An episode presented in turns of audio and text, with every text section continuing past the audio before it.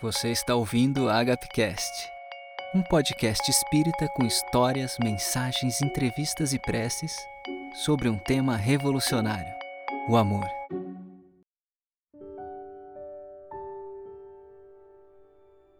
Um certo dia, as crianças que Benedita cuidava não tinham o que comer. Benedita explicou que se elas fossem ao portão, Jesus as auxiliaria. As crianças foram para a entrada do lar com o estômago doendo. E naquele momento passava ali um homem chamado Ricieri. Ricieri era vendedor de uma carrocinha de buchos, rins e fígados. Ele era uma figura chamada tripeiro. Perguntou para as crianças o que elas estavam fazendo ali fora. E uma delas respondeu: Estamos esperando Jesus para nos dar de comer. O vendedor respondeu para a criança: Pois vai lá dentro e diz para a mãezinha de vocês que Jesus já chegou. E daquele dia em diante, com as sobras do tripeiro, as crianças não passaram mais fome. E conforme o tripeiro ia passando na casa dos fregueses, ele contava daquele pequeno abrigo, e assim muitos passaram a auxiliar.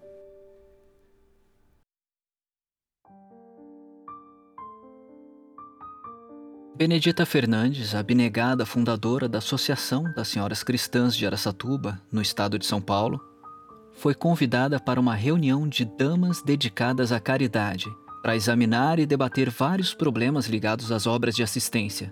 E já que ela era conhecida por se dedicar principalmente aos obsidiados e doentes mentais, não pôde recusar o convite.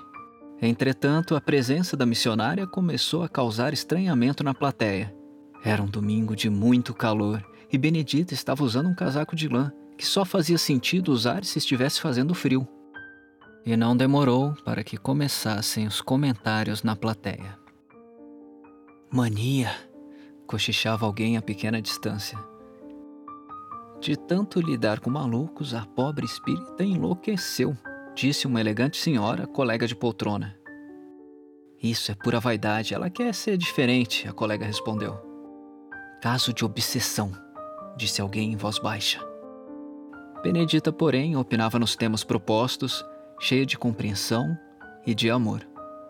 E em meio aos trabalhos, a presidente, percebendo que as agitações estavam atrapalhando o andamento da Assembleia, disse a Benedita que ela estava suando e pediu para que ela tirasse o casaco por gentileza.